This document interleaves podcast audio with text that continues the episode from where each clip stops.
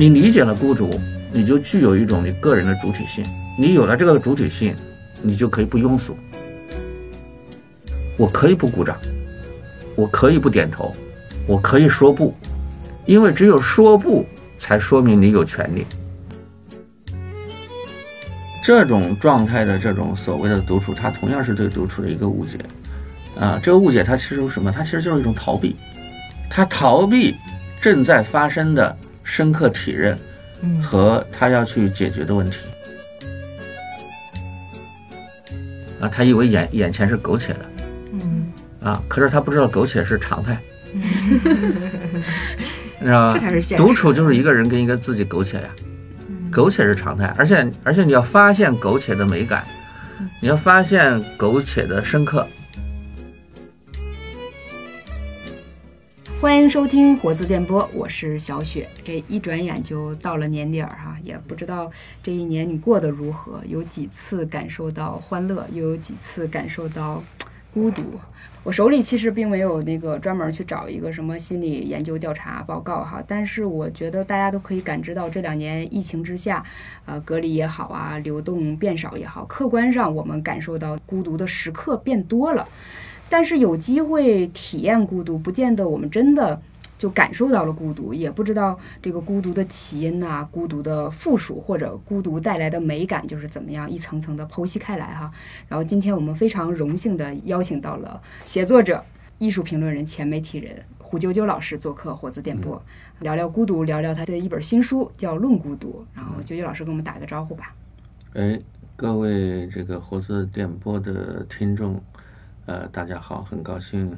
呃，年底能过来跟大家做一个交流。然后我刚才提啾啾老师 title 的时候，好像提到了好几个人似的。我们这个屋里确实还有另外一个朋友，就是我们活字文化的编辑黄鑫。大家好，又来了，又来火字电波做客了。因为首先提到孤独的时候，我们就会呃联想到一些哲学家哈，比如说我们刚才我们在这个暖场时候跟啾啾老师聊天儿，他也提到了叔本华，我就会想到那个叔本华说人生就在痛苦和无聊之间摆荡哈。我们提到孤独的时候，很容易把这个孤独跟呃无聊啊、痛苦给结合到一起，或者说在百度渐入孤独就出现那个张楚的歌。孤独是可耻的，先破题吧哈。嗯说这孤独是什么？我们说孤独首先是可耻的吗？啊，我们几个呃陌生人哈，因为我们跟啾啾老师今天也算是第一次见面，就是陌生人之间谈论孤独，这又是一种哎什么样的一个呃需要一个心理建设的这么一件事情吗？呃，因为聊孤独啊，它其实是聊一种叫什么？聊一种感知，它是来源于我们一种深层状态的感知。呃，比如说我们经常会说人生而孤独，因为你当然孤独，你是一个人生出来的，然后又将一个人死去，你当然是孤独的，是吧？即便你是双胞胎，啊、也是如此，因为没有人可以替你去生活，所以说你首先是独一无二的。那么这个独一无二呢，就决定了你的这个人的主体性的权利，就是首先你是独的，你是独立的个体，所以它是一它它是一个独字，啊，那么这个独立个体就是说你要在这个深层状态当中，你要去独自去承载一些价值和意义，是别人替不了你的，别人帮不了你的。我们说这个过程是如鱼饮水，冷暖自知，所以它就决定了你人是一个独自存在的一个个体。那么独就意味着，首先你要活出一种独立性。我们现在说讲究变成一个独立女性哈，变成一个现代意义上的一个人哈。那么这个独呢，就意味着你要去反思，你要去确立你的主体性，就是你你为什么是你自己？啊，你怎么做才是你自己？那你要去确立这样的一一种意识啊。那么我们说这是个这是关于独，那关于孤是什么意思呢？关于孤就是说，很多时候我们要想自己保持一种完整，我们必须自己和自己去玩耍。就是说，你从他人那个地方是找不到这个你自己的完整性的。那西方的心理学家把这个称之为意识扫描，就说你要经常反思自己，他称之为意识扫描。你要把自己扫描一遍，用意识状态把自己扫描一遍。那么这个状态是你必须在自我完成的，独自去完成的，是他人不可替代的。那么这就是意味着你是处在一种这种孤的这种状态。呃，那么孤实际上就是古希腊所说所谓的哲人王，称孤道寡，啊，中国的皇帝喜欢称孤道寡，是吧？那么虽千万人吾吾往矣，它也是一种孤往的精神啊，所以这是一个孤。所以孤呢，就决定了你既是你自己的仆人，又是自己的王者。那么你你一个人的时候，你是最大的，同时又是最小的，所以你在这个最小的和最大之间，你自我的那种精神性就出来了，这就是孤的意思啊。那么有了这个孤独，实际上就意味着有有了什么？就是你确定了你自己的一个主体性。那么你再去人生当中，你就会知道，我是否能感受到群体性的压力？我是否说了一些人云亦云的话？嗯我是否具有一种从众的心理？比如说，别人鼓掌的时候，你可不可以做到不鼓掌？你就有反思。开会的时候，领导说了一句话，不管你认不认同的时候，你是否能够做到不点头？你不同意的时候，你是否能够做到不点头？所以说，你理解了孤独，你就具有一种你个人的主体性。你有了这个主体性，你就可以不庸俗，就是不从众，你就会具有一种自己的人格魅力。这个人格魅力就是说，我可以不鼓掌，我可以不点头，我可以说不，因为只有说不，才说明你有权利。你要都说好，那不叫权利。孤独就决定了你的边界在哪里，你是否一个有边界感的人。所以，我们就是说，如果要去去人群当中社交，要去人群当中去跟朋友去建立一种交换，建立一种联系，这个呢，就决定了人和他人之间建立交流、建立感情这种状态。那么这种状态呢，其实是一种啊共情能力，也就是说，它是由你的哪个地方决定的，就是人和人之间互相去交流，它是由你的不入脑决定。啊，你的这个不入脑，实际上在你零到两岁的时候就建立起来了，就是你跟妈妈之间的这种联系，就是当你的脐带被割断的时候，这个时候婴儿会观察妈妈的表情，会跟妈妈一起笑，会读懂妈妈的喜怒哀乐，妈妈也会去在她的哇哇大哭当中去读懂她的需求，这个时候他的他们俩的不入脑是共振的，西方的心理学家称之为这个边缘因子。啊，那么这种边缘因子它是共振，共振你的不入脑会发展起来，发展起来你就会跟他人打交道。如果你没有发展起来，就意味着什么？就意味着你是一个反社会人格的人。就说如果你零到两岁之间你没有接受过父母或者类似于父母这样的养育人对你的照顾的话，你将来会变成一个冷血动物，因为那个时候你会用爬虫脑思维，爬虫脑是嗜血的，就鳄鱼见到血都会吃吃到自己的孩子。所以呢，他将来就会变成一个反社会人格的人，就是一个无情的、冷酷的一个杀手，然后嗜血，以这个攻击他人为快感，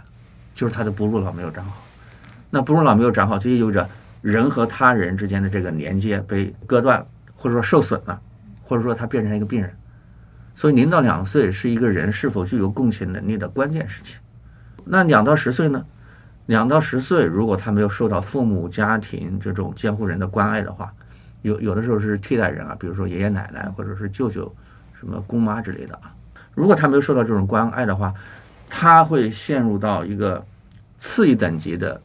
精神疾病的这个关系，就是不一定是反社会人格，但是他可能有抑郁啊、暴躁啊，或者说是不懂事啊等等，他会有其他的一些表现，就是因为他的不入脑当中有一部分是缺损的。那你什什么时候你能够让自己调整过来呢？那你最后还是要回到孤独那个状态当中去，啊，你通过意识扫描，通过反省自己，那么在一定程度上可以弥补你人和他人之间这种共情的这种不足，因为你一个人的时候，你慢慢可以让自己变得完整。大概如此，我先说这么多，我说的太多。呃，是这个过程当中，我就觉得悠悠老师是在后面就解答了我前面忽然产生的一个疑问哈，就是说我首先觉得您刚开始提到孤独是一种自主性的话，我觉得是一个比较高的要求。但是您提到说可以就是说自己跟自己玩儿那自得其乐的状态，我正好也想问一下黄鑫哈，就是您家现在小孩也正是处于两岁左右，就是可你可以观察他的我以为你要问我，我是怎么自己跟自己玩儿的。对，就是那个小孩有很多自己就玩的因为我过程我可能还没有孩子，然后我没有观察到，就是小孩儿他是不是天生带有的时候带一种自足性，他可以跟自己玩耍呢？还是我们就是渐渐呃长大了以后就变得要很多的认同感嘛？连这个深夜 emo 现在都要删除掉，要塑造出一种那个我不孤独的那种状态，或者是认为真的认为孤独是可耻的那种状态。这个过程当中，哎。究竟发生了什么就会跳我？我我首先觉得，我我现在看我们家孩子，我确实是发现他有自己跟自己玩的这个过程，而且就是我们通常接受的现在教育的一些书告诉我们，就是说孩子如果自己跟自己玩，家长如果他不邀请你一起，你就不要去打扰他，去破坏他的对，专注性不要对破坏他的专注性嗯，因为我们家，我觉得我们家是有那种自己跟自己玩的传统的，就是。我其实比较希望他在我旁边自己看个书或者玩个什么玩具之类的，然后我干我的事儿。我觉得这样大家挺和谐，不是要一直处在互动和交流的这个过程中，可能比较好。所以他会自己玩儿，然后呢，我也给他这个自己玩儿的这个空间。但是刚才九九老师说到那个哺乳脑的这个事儿，就让我想到就是。呃，我们社会的一些，比如说伦理的规范，它其实是从这个生理的规范来的，就从生理的一些原因来的。就是他先有一个这种生理的需求，就是比如说孩子和父母之间的这个所谓的孝顺或者这种感情的依恋，就是有呃零到两岁这个他互动，然后共振共情，他是在这种。对孩子的照顾，然后孩子也感受你对他的爱的这个过程中逐渐建立起来的。他首先有一个这种生理的依赖，然后产生了心理的这种连结，然后发展出伦理的规范。所以其实我们所谓的嗯孝顺啊或者是什么，并不是说强加在人身上的一种枷锁，或者是必须要禁锢你的一种东西。它其实是顺应人性的一个过程。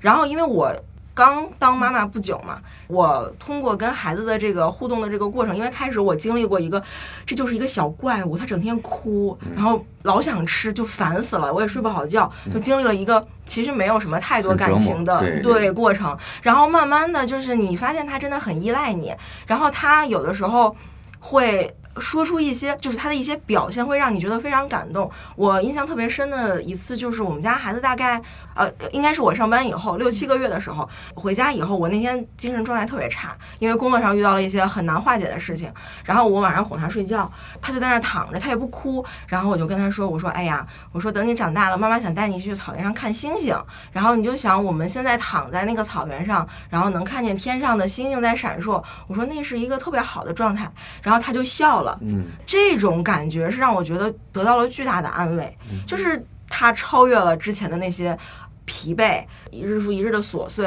然后它是可以给你带来心灵的这种补充和安慰的。我觉得那是一个让我感觉，嗯，从一个喂养的一个任务变成了一种情感的连接，对我来说是一个很治愈的过程。那种过程对于妈妈来讲是孤独的，但是如果你能发现里面的那种情感共振的亮点，其实是非常有补给的作用。你像他就特别需要一个第三空间。嗯呃，为什么特别需要一个第三空间？就是我们这个也是西方人总结的一个生活方式，他认为第一空间是工作，那，就是劳动场所；第二空间是家庭，那么就是你跟家人相处的一个场所；第三空间是给自己的，对，啊，就是一个你自我喘息、自我修复这样的一个空间。那么这个空间实际上是和孤独有关系的。对，因为他只有在那个空间，他自己的灵性或者说他自己的精神性，他才可以去修复、去完成。那么我们天生有一个第三空间，就是我们睡觉的时候。就睡觉的时候，对，我们睡觉的时候就是一个孤独的空间，是一个第三空间，因为你只有这个时候，你所有的感知关闭了。那么对于一个就是说你追求精神性空间的人来讲，那仅仅仅睡觉是不够的。嗯，那么很多时候我们是有个代替性的第三空间，比如说我们运动，嗯运动，比如说我们跑步，跑步你不是个群体性的运动，比如说瑜伽，几乎也是一个孤独的运动，它所以它也是个第三空间。还有我们的阅阅读，好想说阅读，阅读、游泳，它都是一个精神性的空间。嗯就是你看起来它是在运动啊，嗯是吧？你比如说你看跑步、什么游泳，它是在运动，但它实际上是一个，你为什么喜欢它？不是因为运动本身，而是因为它给你提供了一个孤独的一个箱子，它是个箱子，啊，它是一个孤独的空间，在这个空间里头，你你你只能给自己鼓劲儿，只能给自己加油，我再坚持一会儿。这个时候你会分泌多巴胺，啊，为什么会分泌多巴胺？因因为你今天运动时间又比昨天长了一点，你你就有一种成就感，等等。然后阅读的时候也是这样，阅读的时候，哎，你把一本书读读完，你有巨大的幸福感，嗯啊，你觉得你今天你的认知上，呃，你又获取了一些难以跟别人分享的东西，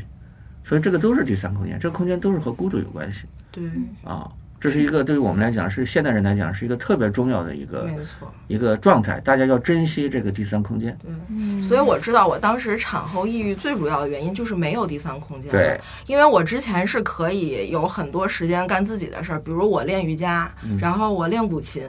当然，我这个职业就是因为跟阅读喜欢阅读，所以做这个职业。其实职业也是一种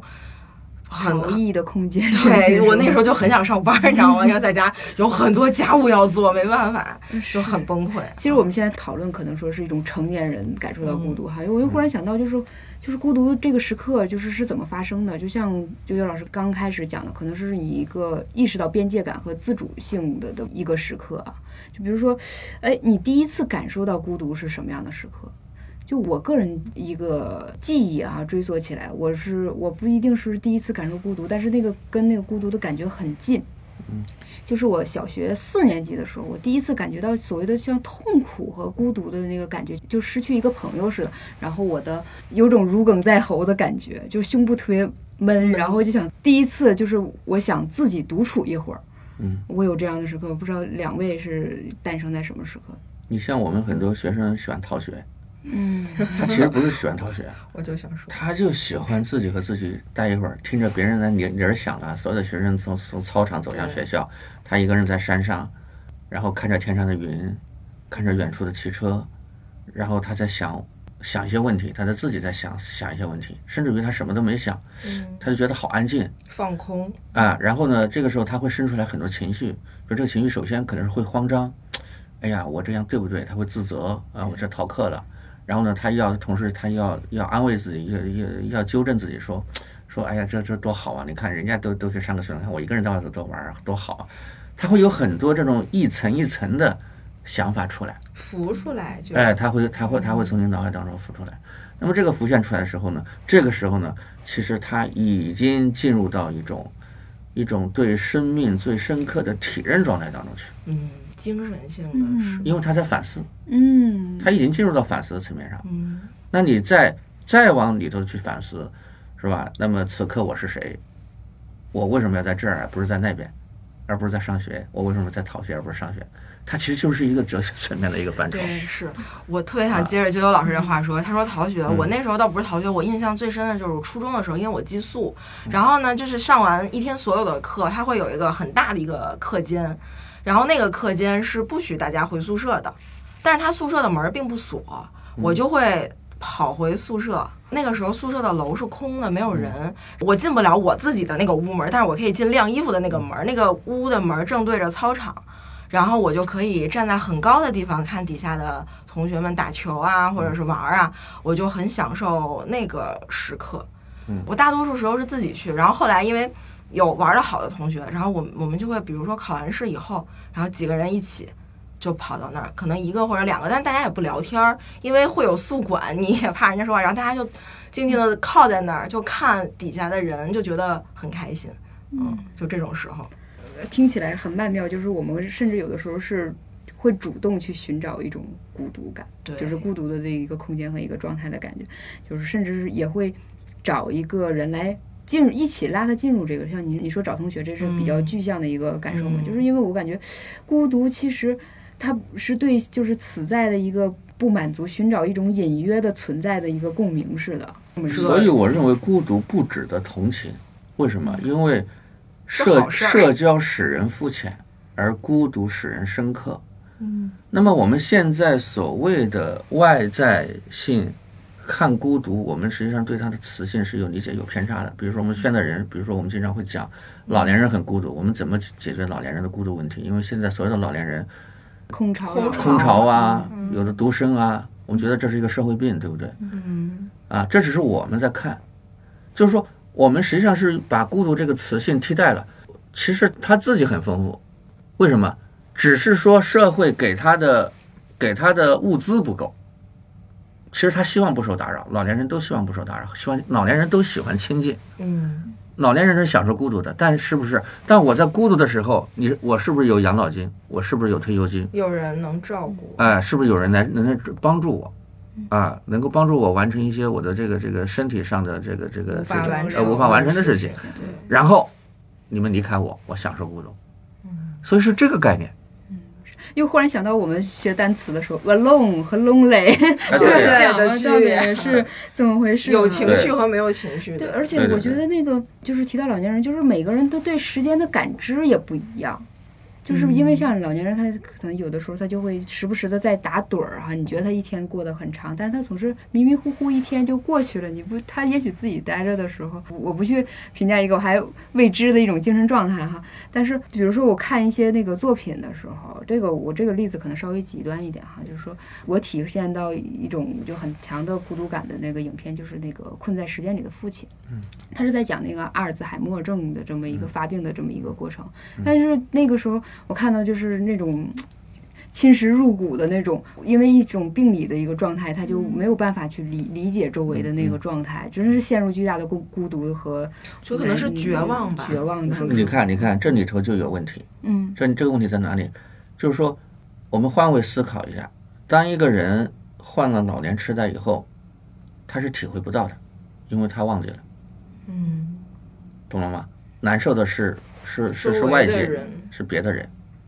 也就是说，我们是在用在用一个社会性的一个抽象出来的一个价值观，在评判一个具体的记忆缺失的人。这不是这个老年人的问题，这是我们大家的问题。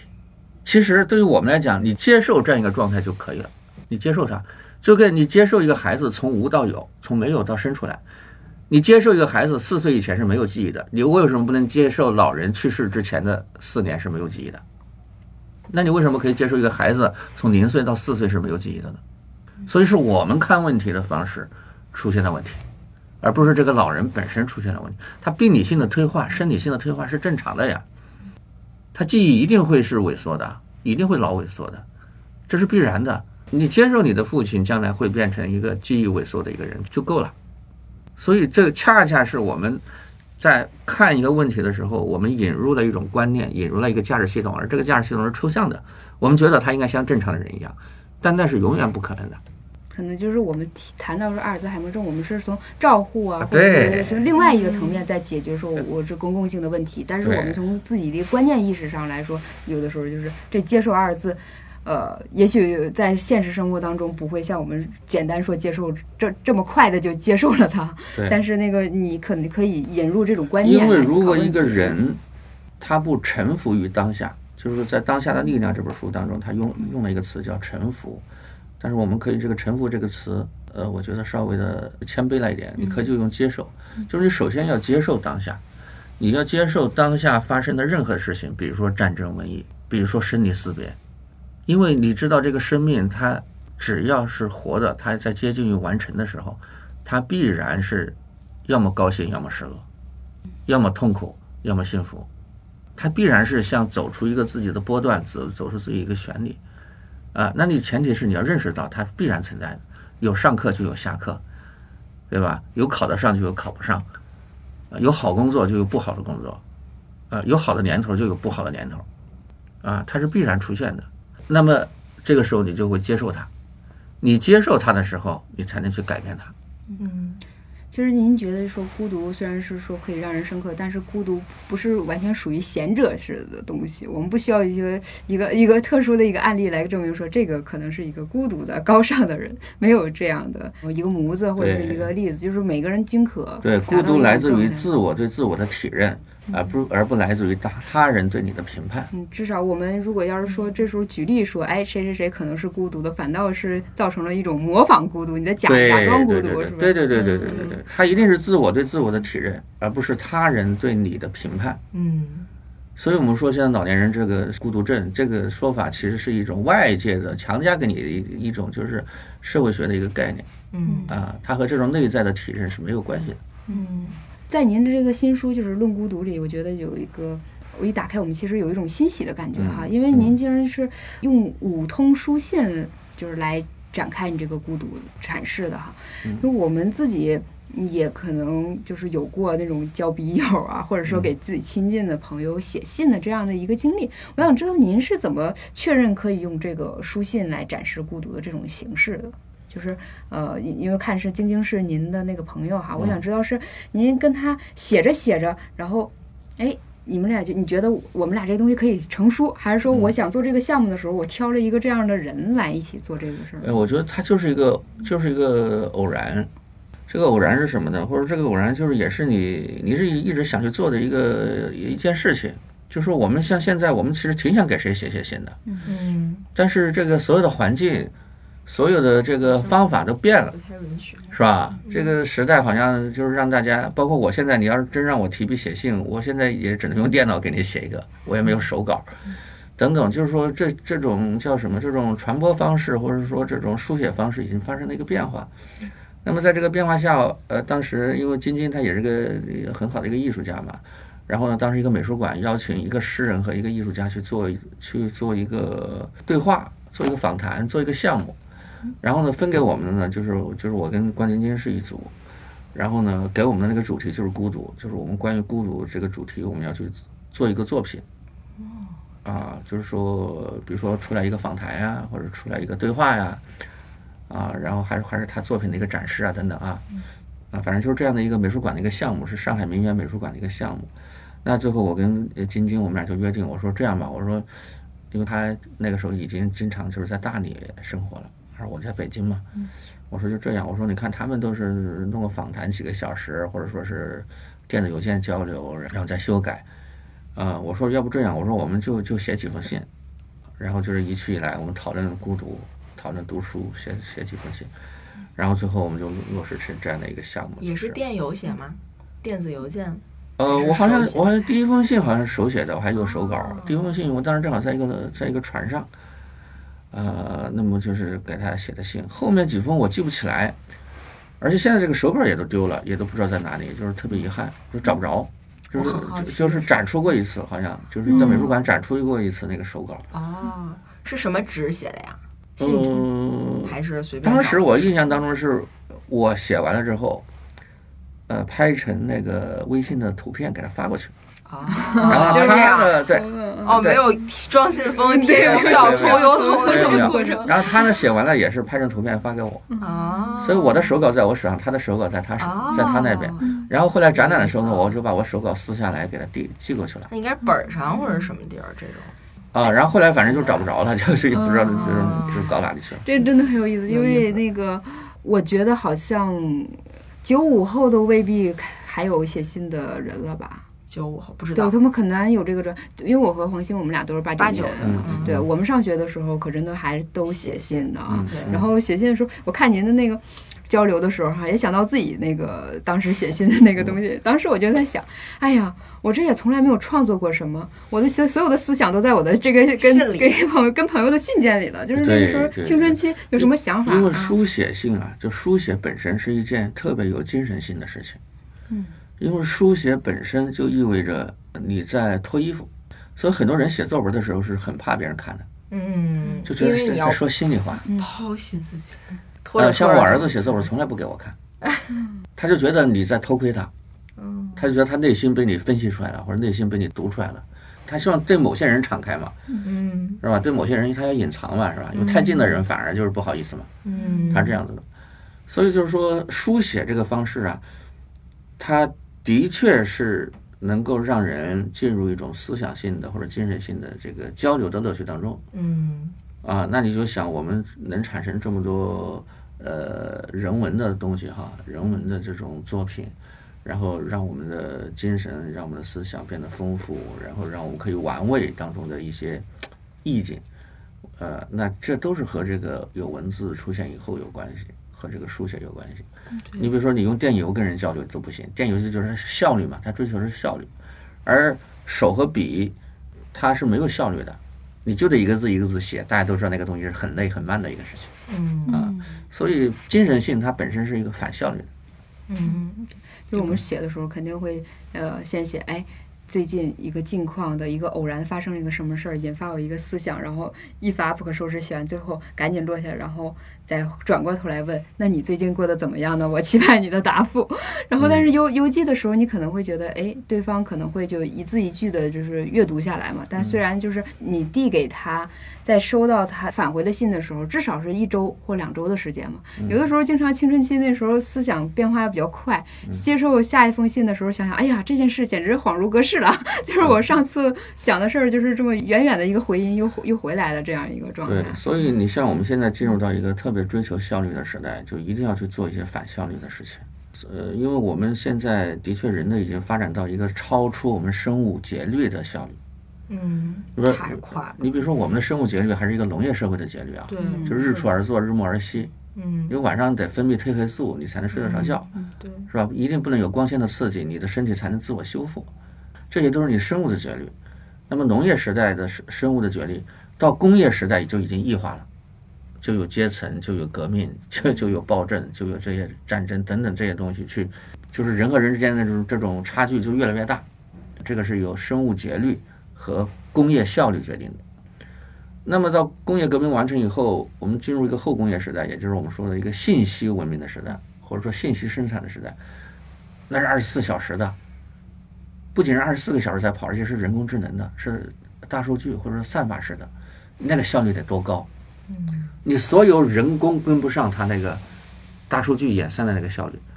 这就是为什么你比如说腾讯抓取新闻，人工抓取新闻不行，而这个像字节跳动他们的这个今日头条，它通过这种这种抓取新闻，它的效率高。效率高就意味着什么？效率高就意味着每个人都被这个信息都给奴役了，奴役了，裹挟都不够，裹挟这个词都轻了，奴役，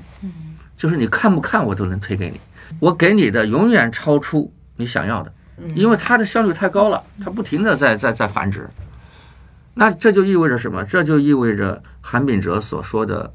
倦怠社会的来临。因为信息，我们把它称之为一种营养，或者称之为一种快餐的话，哈，呃，在你渴求的时候，它是营养；它给你太多了，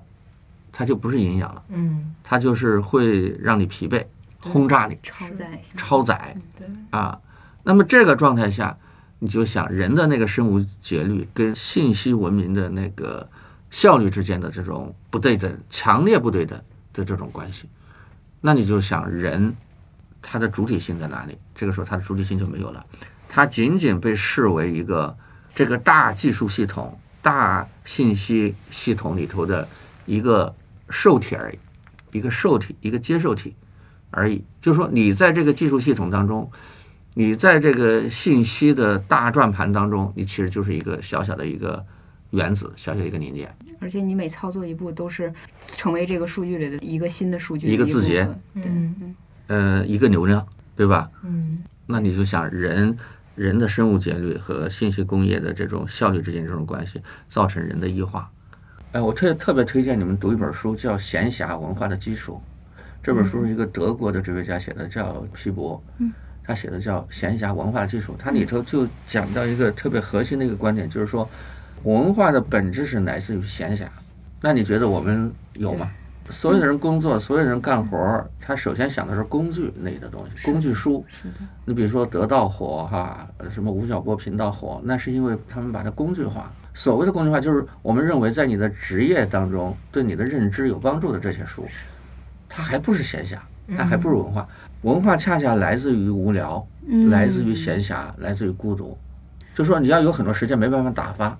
然后你想琢磨干点啥，这个文化它才能够诞诞生出来。否则你就是在勤奋、在努力、在劳作。那你就想这个这个我们要追求闲暇，我们怎么追求？因为因为闲暇意味着什么？就是在古希腊，闲暇意味着学习的场所，就是说你只只有有闲暇时间，你才会去学习，学习才会充实自己，才会完善自己。否则你始终是被劳动绑架、受奴役的。那你就想，如果你再不把时间留给自己，你再没有一个第三空间给自己，你很快就就被卷进去，然后被卷到一个巨大的信息漩涡里头去，然后你就迷失了，是吧？然后再过过十年二十年，你就死掉了，然后一生就这么完了啊，，一生就这么完了。对啊，因碌碌无为而羞耻。对啊、对啊、对呀 所以就是说，你就是您这个书信这个项目本身就像一个行为艺术，我觉我得一定它是一个艺术项目，对对对，它是一个艺术项目。对，就是这个想到这个时候，为什么我们今天我特意就是邀请黄鑫过来跟我们一起聊哈？因为嗯黄鑫就是一个特别喜欢书信的一个人，他是对，很迷恋这种。对他甚至是说不光给呃别人写，还给自己写，给自己的未来写，然后还跟自己的作者也通过这个邮件来写。那你就是刚才啾啾老师说那个，可能他认为这个这个邮件的方式就是不足以嗯呃替代书信哈，但是在你这边可能有一种独特的感受，你可以跟大家分享一下对？，是这样，因为可能也跟我们这个工作性质有关，就是我们会比如说看到一个作者，觉得这个作者很好，很想做他的书，然后呢，我就会去给他写邮件。然后当然这种邮件可能像您说的那种商业上的那种注重效率的，比如说我们跟版权之间的那个邮件，那是真的要注重效率。比如说他发来一个书讯。我给他，我对我对这个书讯感兴趣，我说那你给我样章，那人家很快就会给你回，那个是一种效率上的。那还有一种，比如说我，比如说听了一个老师的课，然后我觉得这个课让我很受鼓舞，我想做他的书，他在台湾，然后这种情况下，我就去试着写一个邮件，就是大概就说说我对他的这个课的感触，他给我的启发，我是哪里的人，哪哪里的编辑，然后我想做他的书，老师看看有没有可能，就是一种有点像漂流瓶似的感觉，就是我不知道他会不会回复我，我也不知道我对他的理解是不是他认为的。正确的理解，嗯那就是一个是呃漂流瓶一样扔出去，你不知道会不会有回音。反正我记住，你你想得到一个人的重视，最重要的方法不是快捷而效率，嗯而是你尽量的去做一些反效率的事情。是，最大的反效率的事情就是教育，或者说是养育，嗯，比如养育孩子、对教育孩子啊，它是一个完全反效率的事情。反效率意味着什么？反效率意味着无用。就你不追求即时获得的哎东西，哎，就意味着反效率是最接近无用，而无用我们都知道无用是大用，对，就是无用不知道什么时候就变成生产力，或者不知道什么时候变成价值和意义。嗯啊，所以我们呃就需要在当下的这个环境当中，尽量的去做一些反效率的事情。呃，比如说你一个人待着，一个人独处，它就是一个反效率的事情，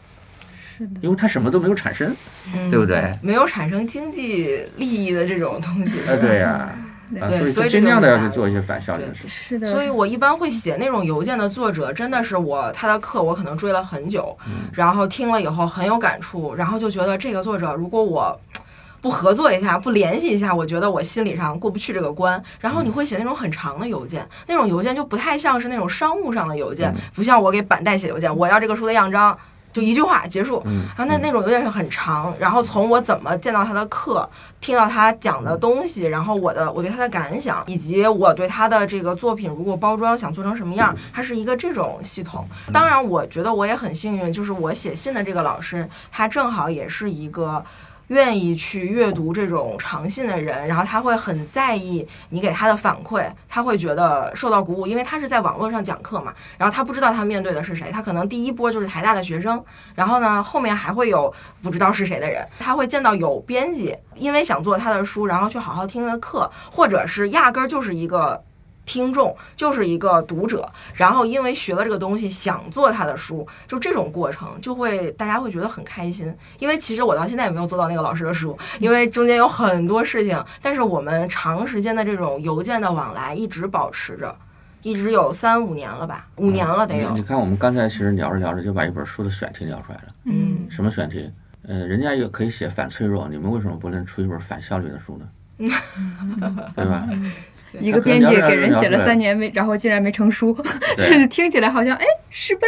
呃引申失败的一个事情。哎呀，这个这个事儿说来真的是，反倒是一个共同濡养、滋润自己的一个你。看他们不是联系村上春树也是这么写信写出来的吗？联系村上春树的版权也是这么写信写出来的。对，说到书哈，还有独处，刚才我忽然想到那个，呃，九九老师自己的《论孤独》那本书，先是说《论孤独》这个书信五通之后就是独处。哎，嗯其实我们平时真的很容易把孤独和独处这两个概念就给混淆了。嗯，那一个人他单独的时候，他可能也许他心里想的是外面的世界，他他达不到那种孤独的一个状态。嗯，尤其是我们现在说很多有。空巢青年就是宅，就很宅嘛，嗯然后就在这个智能时代里，就是在家里。虽然我一直是独处的，但是我一直手里是有一个手机，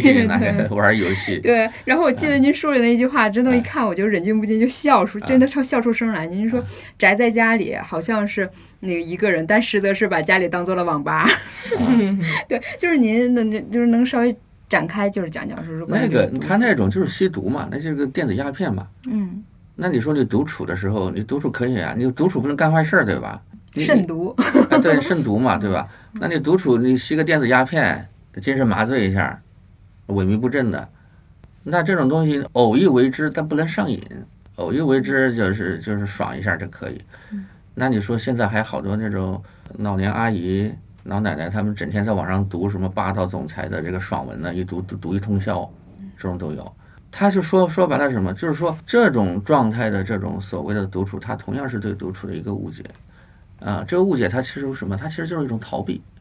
他逃避正在发生的深刻体认嗯和他要去解决的问题啊。那这种逃避就是说我偶一为之，我认为是没有任何问题的。但是如果你成为一种习惯啊，或者说成为一种叫叫你主要的生活、主要的生活目的，呃或者主要的生活方式，那就有问题了。比如说你要体认孤独，可能是一个很难的事情。为什么？因为假如说你自己这个人无趣，你这个人本身是无趣，你就会逃避孤独，害怕孤独，你就愿意从他人那儿去找乐子，对，因为因为那个人比你自己有有意思。你为什么找那个人？你是肯定觉得他比你好玩嘛？你要觉得自己比他好玩，你就不会去找他了。对，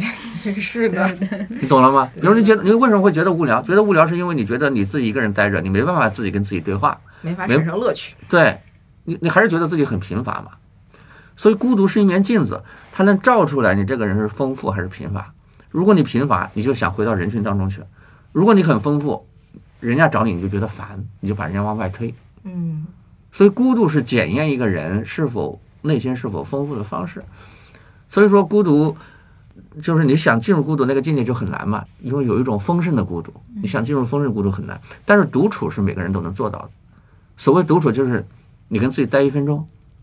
然后养成一个习惯，然后明天跟自己待十分钟，也不用专门找时间，你大便的时间就够了，你刷你刷牙的时间就够了。不要看手机。啊，对呀、是吧？你能不能自己跟自己，就是跟自己多多待一会儿，养成一个独处的习惯，慢慢的，你的贫乏就会变成丰富，啊，然后你出去之后，人家会发现你的气质变化了。这朱熹为什么说唯有读书能变化气质？因为你读书的时候，你只能自己跟自己去反思嘛。嗯，等你的气质变化了，你在人群当中就会变成一个受欢迎的人，而不是变成了一个去找乐子的人。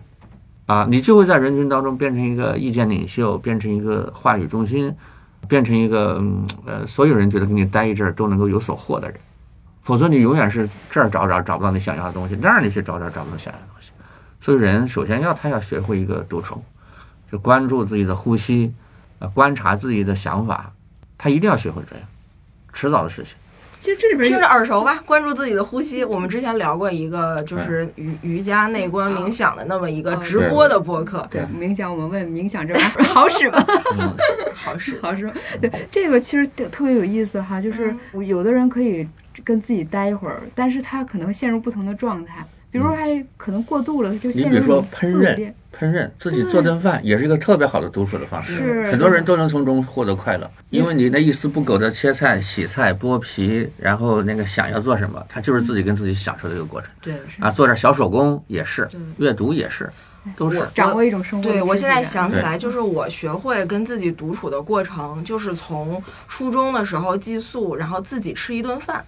就是那个时候，女生尤其是女生啊，都成群结队的，比如说就跟室友一个、两个的或者三个，对对对，就就 大家都是那样的。但是有一天，我就也不知道为什么，反正就是我一个人吃饭，然后我就自己端着餐盘儿，然后去打饭，然后坐在那儿。你开始可能会想，哎，有没有同学过来跟我一起啊？但是你发现我我如果不找，我就踏踏实实坐在那儿，其实也是一种乐趣。然后慢慢你就习惯了这种乐趣，就是我自己有一个主观意识，就是我习惯独处的这么一个过程，就是从自己吃一顿饭开始。我我有一个小就是有意思的一个小现象哈，是九九老师你和你们可以就分析一下，就有的人他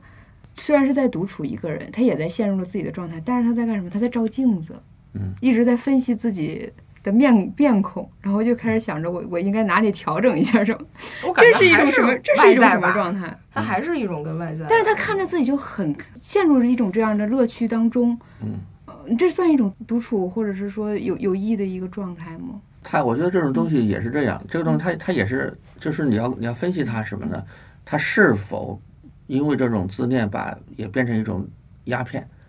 嗯，就是你要反省。独处最重要的是你要保持清醒，保持直觉，就是要保持觉察。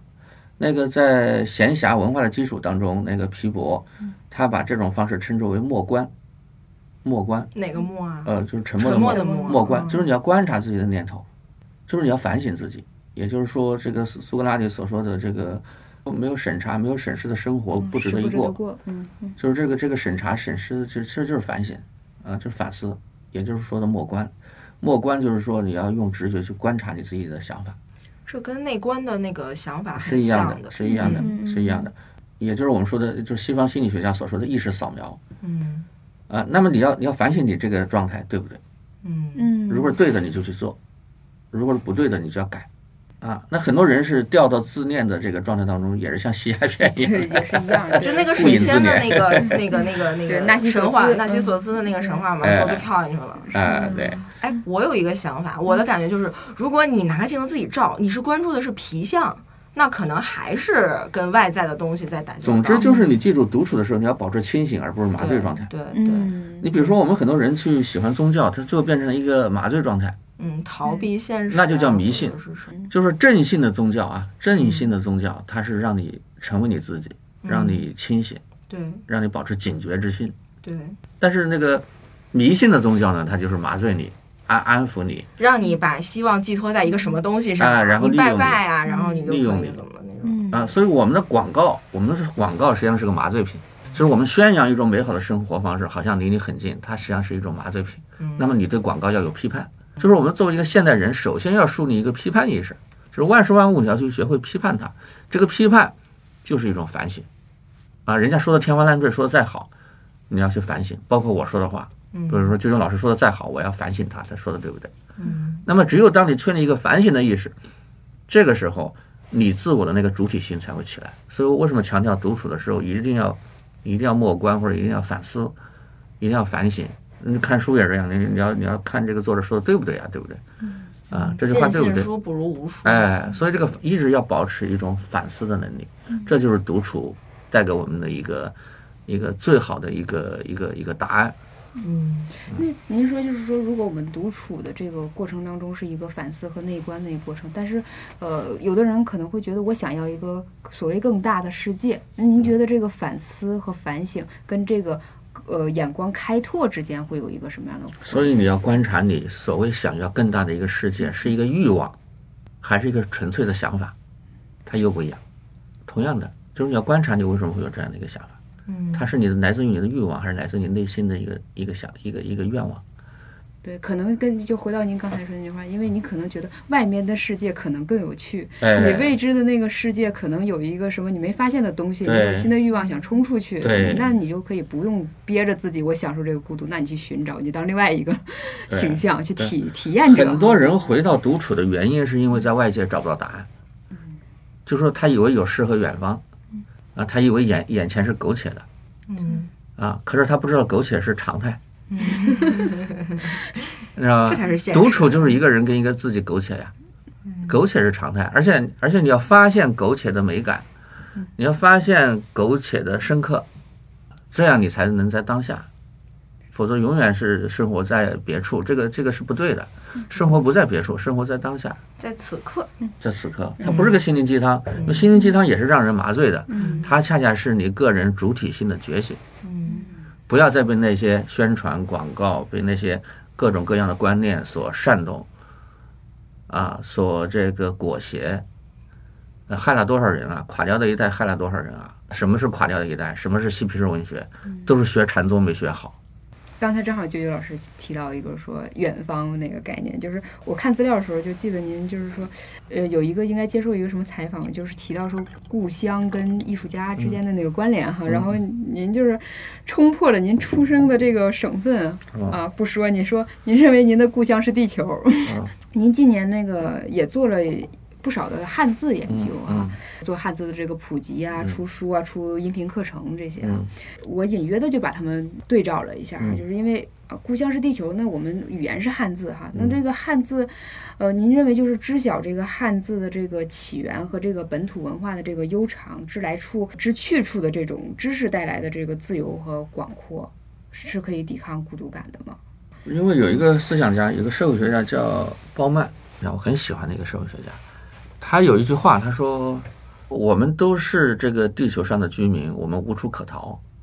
这个事情也许会被马斯克打破啊，比如说星际移民什么东西。但是目前这句话还是成立的，就是地球就是个诺亚方舟，宇宙就是一片洪荒，是吧？你没有别的地方，我们都围困在地球上。就是说，我想的跟你想的其实是一样的，就是我们不用狭义的或者狭隘的认为，我有我的故乡，你有你的国土，我有我的语言，你有你的文化。其实我们恰恰是应该寻找当中的共性，寻找它不变的本质的那一部分，而不是我们寻找差异性。那么寻找差异性的这一部分人呢，会去拥抱变化；寻找不变的。呃，共同体的这部分人呢，会去寻找本质。所以说，你究竟是要走向本体，还是走向现象？走向本体，你就会找到本质；走向现现象，你就会拥抱变化。所以，尽管当下这个世界是一个不不确定的世界，但是我们认为很多东西没变。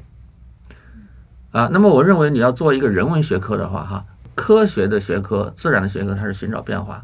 啊，商业的东西它也要寻找变化，因为只有在不确定性当中。才会去获利啊，在风险和收益之间才会获利。那么他们是喜欢这种不不确定的。但是如果是在人文学科当中，我们要找到哪些东西没变，哪些东西是我们精神的共同体啊，哪些东西是是人性的本质啊，那么我们要去找到这个东西。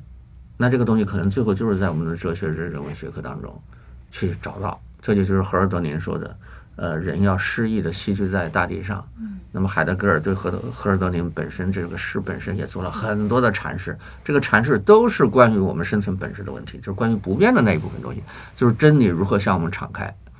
我们如何如何确认自己的生命本身的存在啊。那么这些问题是我们始终要去追问的，它不一定有一个答案，或者每个人都有自己的一个答案，但是那种东西恰恰是你存在的那种独特性的体现。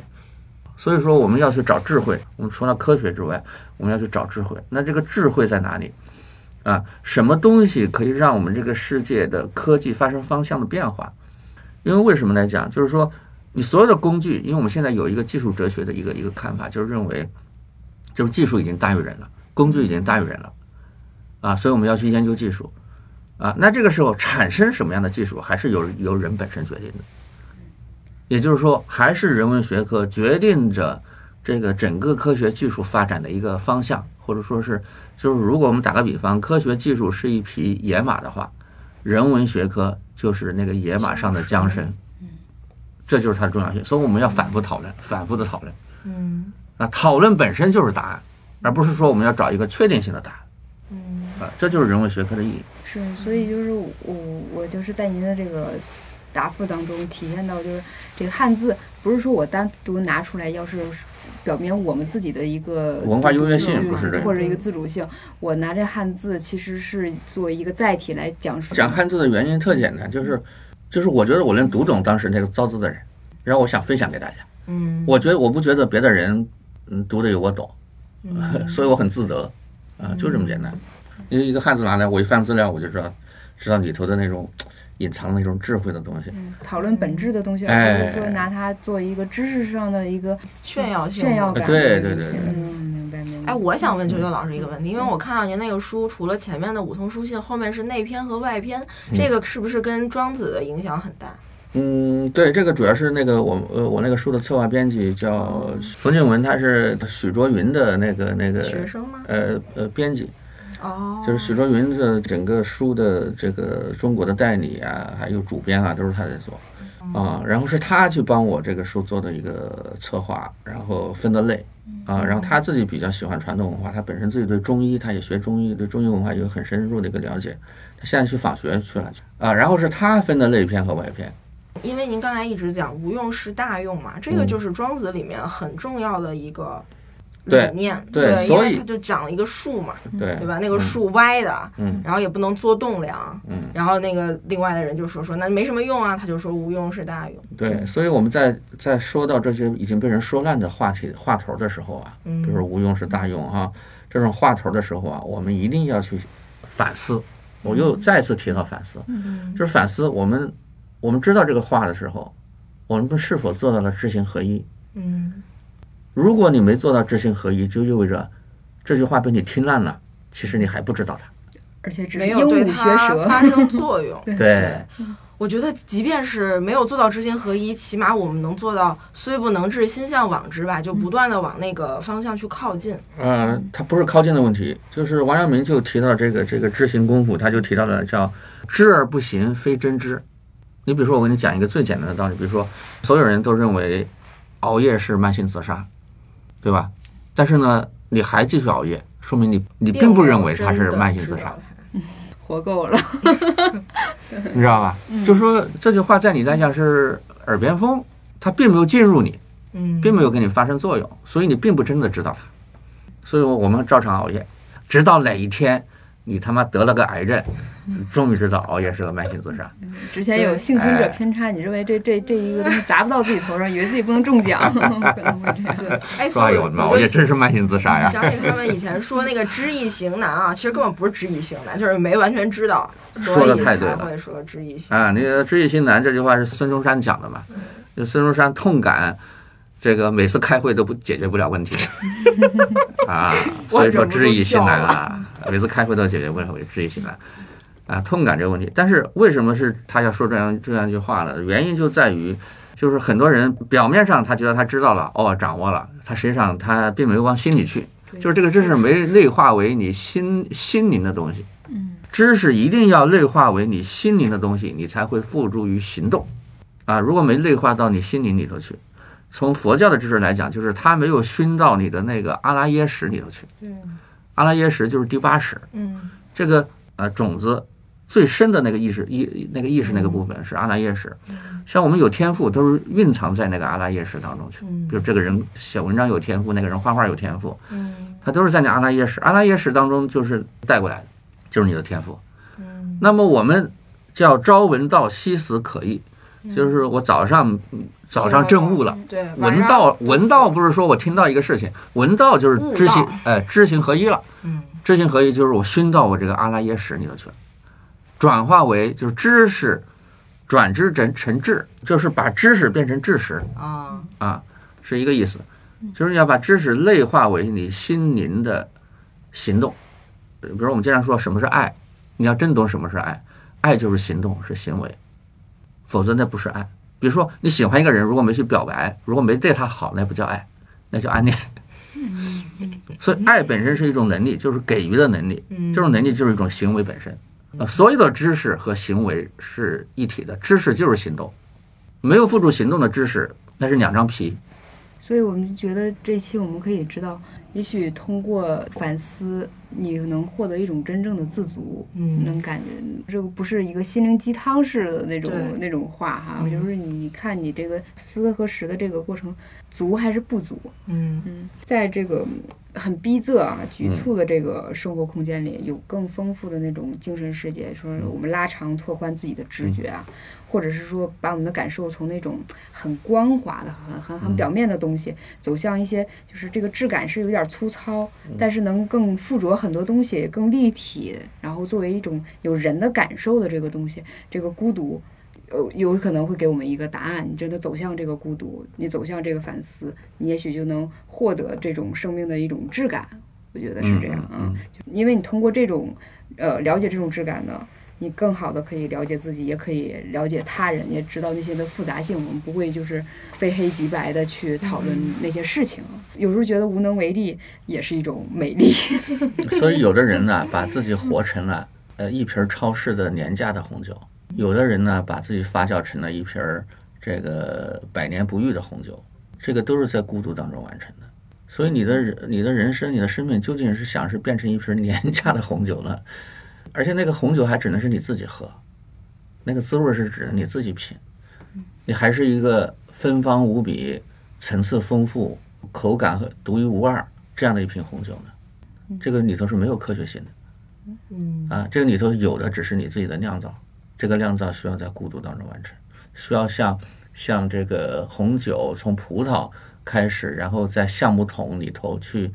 颠沛流离那个状态当中完成，嗯它一定是个孤独的过过程。刚才就有老师特意提到了一点，这个滋味是你自己来品尝的，就是我们不用说假装孤独、扮演孤独，然后来，获得自欺欺人。对获得他人的某种评价哈。最终品尝滋味的是自己啊。对我们想要一种生命里干纯的这么一种滋味，然后自己去寻找，然后去给自己一个第三空间，去释放、享受这种孤独感。嗯嗯，那也祝大家年底快乐！谢谢啾啾老师今天跟我们聊这个，在年底让你痛快的、深入的体会、体察一下什么叫做孤独，然后反观自己的生活状态，我这一年到底是空虚的，还是我就是闲待着，然后在那个待着无聊当中体验着焦虑这种虚无感，还是我们能重新认识这个时间，然后去体验孤独的感觉？对，所以我当时说过一句话，我说那个，呃，一个人就是从一颗葡萄走向一个一个生命丰盛的酒杯的过程，这就是一个人的全部。那我希望明年我们都好好酿造自己。今嗯今天晚上放过自己，去喝一杯红酒吧。我们今儿就去喝红酒去了。特别像一个红酒广告。谢谢。谢谢周周老师，谢谢谢谢各位。